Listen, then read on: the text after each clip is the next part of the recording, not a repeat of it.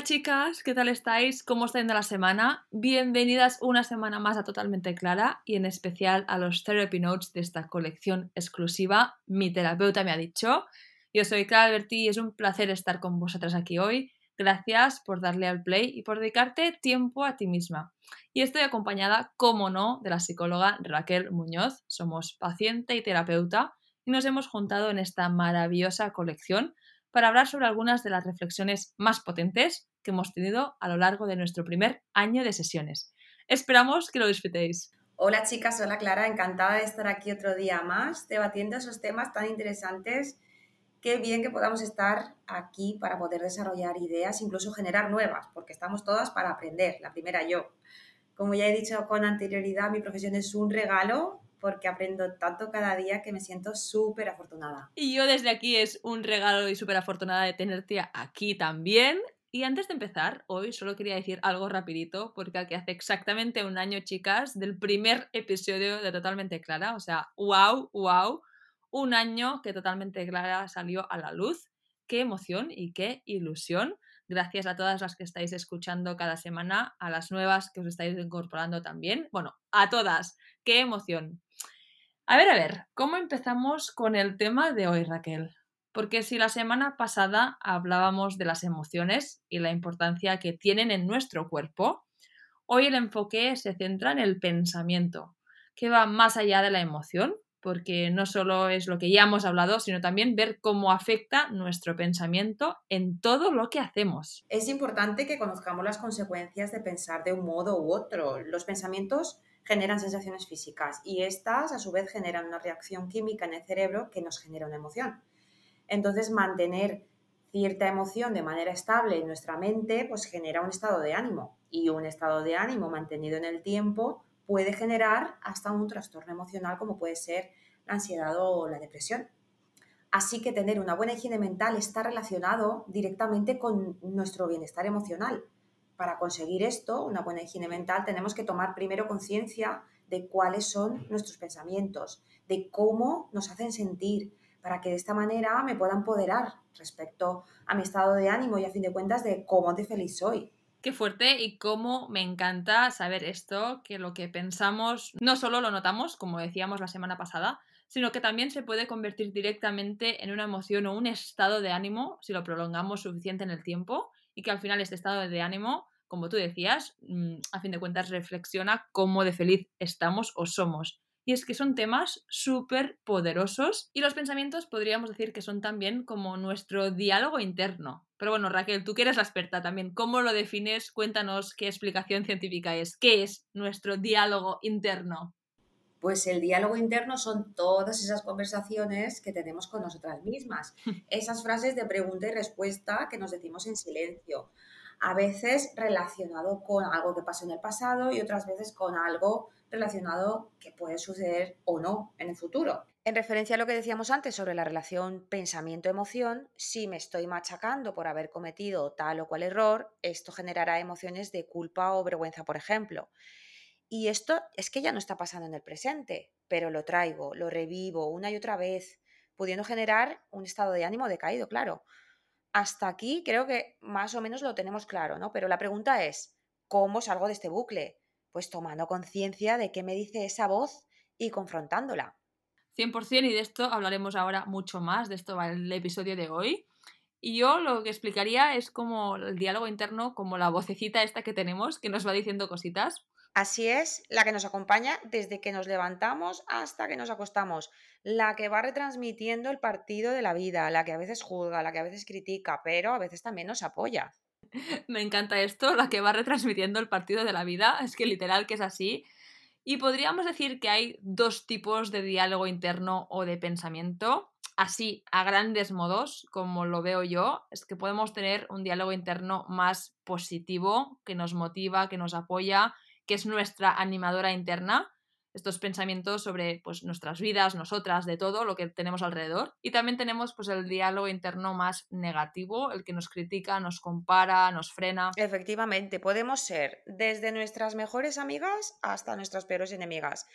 Por ejemplo, imagínate una amiga tuya que te hablara como te hablas a veces. ¿Qué harías? ¿Seguirías quedando con ella? ¿Seguirías escuchando sus consejos? Una propuesta puede ser imaginarte que la historia que tú estás viviendo te la está contando tu amiga. ¿Qué le dirías? Somos mucho más compasivas con las demás que lo que somos con nosotras mismas. Así que hablarse bien es la base de una buena autoestima y un buen autoconcepto sobre nosotras mismas. Y ahora que somos conscientes del impacto que pueden tener nuestras emociones, nuestros pensamientos y nuestro diálogo interno, aquí el kit de la cuestión hoy que me fascina es cómo alimentamos este diálogo interno. Me gusta esta manera de plantear el diálogo interno, porque somos consumidores de alimentos, de series de televisión, de ocio, de ropa. Pero ¿qué pasa con los pensamientos que consumimos? Porque es que no es lo mismo comerse un plato de ensalada que irse al Burger King. Entonces, también es importante que tomemos conciencia de que hay pensamientos que son más saludables y otros pensamientos que son más basura. Entonces, esto influye de manera muy diferente directamente en nuestro organismo de manera fisiológica. Esto genera un impacto también en nuestro cerebro, en sus reacciones químicas y como consecuencia en el estado de ánimo. Y no me puede gustar más este tema, o sea, por eso estamos haciendo esto. En concreto, vamos ya a pensar y analizar con el aspecto más negativo, estos pensamientos menos saludables, ¿Cómo podemos mejorarlos o directamente desprendernos de estos diálogos internos más negativos que nos pueden suceder a veces? Aquí es importante que conozcamos el término de distorsiones cognitivas, pues que son interpretaciones que hacemos que nos repercuten de manera negativa. Son pensamientos y patrones automáticos mentales que nos hacen caer en trampas de pensamiento. Por ejemplo, una de ellas, súper común, lectura del pensamiento. Creo saber lo que la otra persona está pensando alguien no me saluda por la calle e interpreto directamente que tiene un problema conmigo. Esto me hace sentir culpable o rabiosa, bueno, a saber qué emoción. Dependiendo de cómo interprete, hace que mi conducta cuando vuelva a coincidir con esta persona esté influenciada por este pensamiento. Y esto puede hacer que me vuelva más distante con ella y lo que al final puede generar es una situación más difícil entre las dos y un distanciamiento. Es decir, que puedo llegar a ser la causante en primera instancia de un distanciamiento por haber interpretado erróneamente una situación. Imagínate. Otra cosa muy común son pensamientos en blanco o negro. Para poder identificarlos podemos fijarnos en las veces que decimos las palabras todo, nada, todos, nadie, siempre, nunca, red flags, chicas. Ojo con esas palabras estamos polarizando la interpretación a su extremo, lo que me hace sentir peor. Pues por ponerte un ejemplo, imagínate que voy a dar una charla y que me viene el pensamiento de todo el mundo va a pensar que es aburrida. Si soy capaz de generar un pensamiento alternativo más ajustado a la realidad, puedo decirme a mí misma, por ejemplo, algunos pensarán que es aburrida y otros no lo pensarán, porque probablemente sea la interpretación más cierta. Esta manera de pensar me genera un poco más de calma y por consecuencia podré estar más relajada, incluso podré hacer una mejor exposición de mi tema. O sea, para mí, conocer y entender estos términos, desde el término distorsiones cognitivas y estos ejemplos que acabas de explicar, me dan tanta paz saber que podemos caer en estas trampas de lectura de pensamiento, de interpretaciones, el pensamiento que has dicho de blanco, negro, todo, nada, estas palabras, uff, es que telita, telita, me encanta y me encanta que lo estamos compartiendo porque me parecen cosas súper, súper poderosas. Y otra cosa que has dicho, la importancia de los pensamientos que consumimos. Y aquí quería lanzar la reflexión al aire. ¿Qué pensamos nosotras frente a una situación? O en el día a día, chicas, ¿lo habéis pensado? ¿En qué pensáis? ¿Cómo os levantáis? ¿Cuál es vuestro diálogo interno que predomina, que os sigue durante el día? son cosas de guerreras y luchadoras o son cosas pasivas, son cosas positivas o nos quejamos mucho, cosas más negativas. Y cuando caemos en un diálogo interno negativo, con pensamientos pues menos buenos, cuando caemos en comparaciones, cuando nos frenamos, Raquel, va, contestemos a la pregunta, ¿cómo salimos de este bucle? Me gusta utilizar la metáfora de la bandeja de entrada del Gmail, vamos a ver. Yo no puedo evitar que me lleguen los emails pero sí que podemos decidir qué hacemos con ellos cuando llegan. Si veo claramente que este email lleva un virus, porque mi antivirus lo ha detectado, pues lo puedo abrir o no, o directamente lo mando a la papelera de reciclaje, evitando así que se me hackee el ordenador. Pues con los pensamientos podríamos plantearlo parecido. No podemos evitar que el pensamiento llegue, pero sí que hacemos con él después. si hemos desarrollado un buen antivirus, haciendo este trabajo consciente de identificar los pensamientos virus, cuando lleguen podremos decidir no abrirlos, aceptar que han llegado, pero que los vamos a reciclar directamente sin abrir. Abrirlo significaría entrar en bucles de pensamiento de cómo deberían ser las cosas y no son. En el caso que te comentaba anteriormente de las distorsiones cognitivas, por ejemplo, si generalizo y pienso, todos van a pensar que mi charla es aburrida. Lo primero, cuando me venga el pensamiento, como ya me lo conozco, lo identifico y, ajá, ya lo tengo, te cacé. Aquí tengo eh, el pensamiento que he identificado, que yo a priori ya sabía que a veces me suele pasar, doy las gracias por haberme dado cuenta, no me juzgo por haberlo tenido, que esto es súper importante, no el diálogo de es que no debería de haberlo pensado, porque lo estoy pensando de nuevo, simplemente me doy las gracias por haberme dado cuenta. Y a continuación viene el trabajo de confrontación, donde generamos ese otro pensamiento más ajustado a la realidad que puede ser, por ejemplo, unos puede que piensen que mi charla es aburrida y otros puede que no lo piensen, ¿no? Entonces, este pensamiento no me hace sentir tan mal. Tengo dudas sobre cómo van a eh, afrontar o cómo qué van a pensar sobre mi charla, pero no todos lo van a pensar. Otro ejemplo es caer en el seguro que piensa que. La forma de salir de esto es entender que es que no podemos leer el pensamiento de los demás tal cual. Mm, yo no tengo la máquina de adivinar pensamientos, Clara. Si de verdad algún día la consigues, me la pasas que me la compro porque no la tenemos, ¿no? Y muchas veces fantaseamos con esto. Y también añadir que todas estas interpretaciones que hacemos en el momento presente son resultado de situaciones pasadas mi mente asumió que esto era cierto, ya sea porque me pasó en realidad o porque yo interpreté que me pasó. Entonces, no me invento las distorsiones, están basadas en situaciones pasadas, muchas veces forjadas en la infancia y en la adolescencia. Y puede ser que pasara en realidad o que yo lo interpretara así. Me parecen de verdad ejercicios tan valiosos que si conseguimos ponerlos en práctica nos pueden ayudar muchísimo y nos pueden dar muchísimo poder, ¿no os parece, chicas?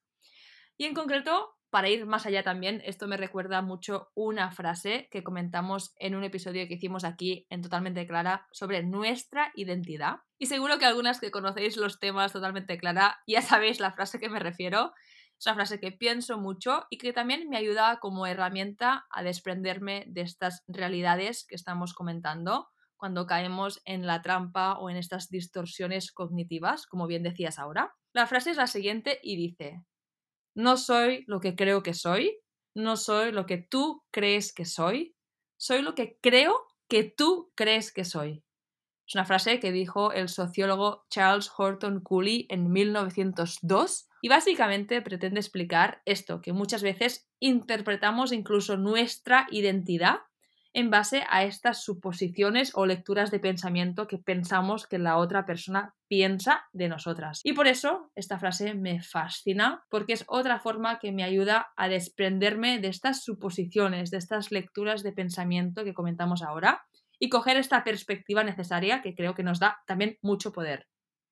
Yo misma, a mí misma me digo, hey, estoy asumiendo que creo que la otra persona piensa, o sea, no tengo la realidad, no tengo pruebas de que esto es cierto. Entonces me digo, frena, que esto es un bucle, deja de pensar así. Literal, un ejercicio que me aporta pues mucha paz mental. ¿Cómo ves tú esto, Raquel? Mi identidad está en juego Total, ¿eh? Si la baso en lo que creo que los demás creen que yo soy. Imagínate el doble salto mortal, ¿no? Del pensamiento este. Total. Entonces, importante, foco atencional a quién yo soy, no a lo que el otro cree que yo soy. La confianza en mí misma parte de ahí, en asumir la responsabilidad de mi manera de actuar y a partir de ahí, si tú puedes justificar tus acciones y estas están de acuerdo a tu escala de valores, esta eres tú. Y esto que acabas de decir, de asumir la responsabilidad de nuestras acciones, va ligado también a otra cosa que intento poner en práctica más y más y me ayuda en estas situaciones también que estamos comentando hoy. Y es pensar que si alguien tiene un problema conmigo, si he dicho o hecho algo que no ha sentado bien, pues es parar y analizar y recordarme que pues no es mi obligación o mi trabajo ir asumiendo si todo lo que hago o digo va a sentar bien o no, Y me espero y asumo pues que si alguien está herido por algo, que vendrá y me lo dirá. De esta forma también pues me ayuda a desprenderme de estos diálogos internos o estos bucles mentales, de pensar en mil escenarios posibles. ¿Cómo lo ves esto? De ahí la importancia de prestarle atención a cómo nos hablamos, porque como se dice que somos lo que comemos, también sería adecuado decir somos lo que pensamos, somos lo que creemos que somos, porque creer es crear. ¡Qué bonito! Y para acabar este episodio, acabemos también con un toque más positivo o vamos a plantearlo como cómo alimentamos también diálogos más saludables. Y parte de la base de lo que estamos diciendo hasta ahora, es decir, los diálogos internos se alimentan de lo que vemos, de lo que pensamos pues es relativamente fácil la teoría de cómo aplicarlo a la versión más sana o más positiva. Pero aunque la teoría esté clara, como siempre, pues no significa que la práctica sea tan fácil. Quería deciros cómo lo hago yo, en mi caso, y ahora Raquel, que me corrija o añada más cosas. Cuando me alimento de discursos internos más saludables, es cuando hago cosas que me hacen estar bien. Y las que escucháis totalmente claras sabéis cuáles son, sabéis las básicas, las típicas serían dormir bien, comer bien, hacer ejercicio. Literal que para mí, pues si salgo a caminar o hacer ejercicio que me gusta, me siento más motivada de la vida, todo tiene mejor color, versus si me quedara en casa. Es que es así, literal. Claro, acciones que fomentan el autocuidado, como puede ser tener una buena higiene del sueño, comer bien, realizar actividad física, relacionarme con personas que me aportan y tener tiempo de calidad con los que quiero, hacen que me sienta mejor conmigo misma, aumentan eh, la percepción que tengo de satisfacción con la vida, por lo tanto hacen que me sienta más feliz. Al estar más feliz genero más pensamientos saludables y ahí vamos con el bucle en positivo, porque igual que a veces nos vamos a bucles catastróficos de pensamientos, también podemos accionar la maquinaria gracias a conductas y a pensamientos más saludables que van a hacer que en líneas generales mi estado de ánimo sea mucho más agradable y tenga un mejor bienestar emocional. Y otra cosa más específica que estaba pensando en concreto sobre esto también es evitar algunas cosas comunes o diarias que para mí, por ejemplo, sé que no me aportan este pensamiento saludable y he pensado que sería pues relevante también comentarlas. Por ejemplo, para mí ver la televisión, en concreto las noticias que dan por la televisión, todos los dramas tan heavy que cuentan siempre todo el rato me superan sea, a mí me crea una emoción negativa que se convierte en pensamiento súper distorsionado, que me frena y es que literal es como un estado de ánimo y me siento que hay muchas mil cosas que puedo hacer que me hacen sentir mejor que esto y lo noto mucho de forma como muy inmediata. Obviamente otras son las redes, esto hablamos bastante, el caer en un bucle de Instagram, de mirar cosas, pues también me hace literal que mi día es que es así, se sienta peor pues me noto cayendo en comparativas que si las vidas, las casas, las vacaciones, las ropas X de los demás son mejores que los míos.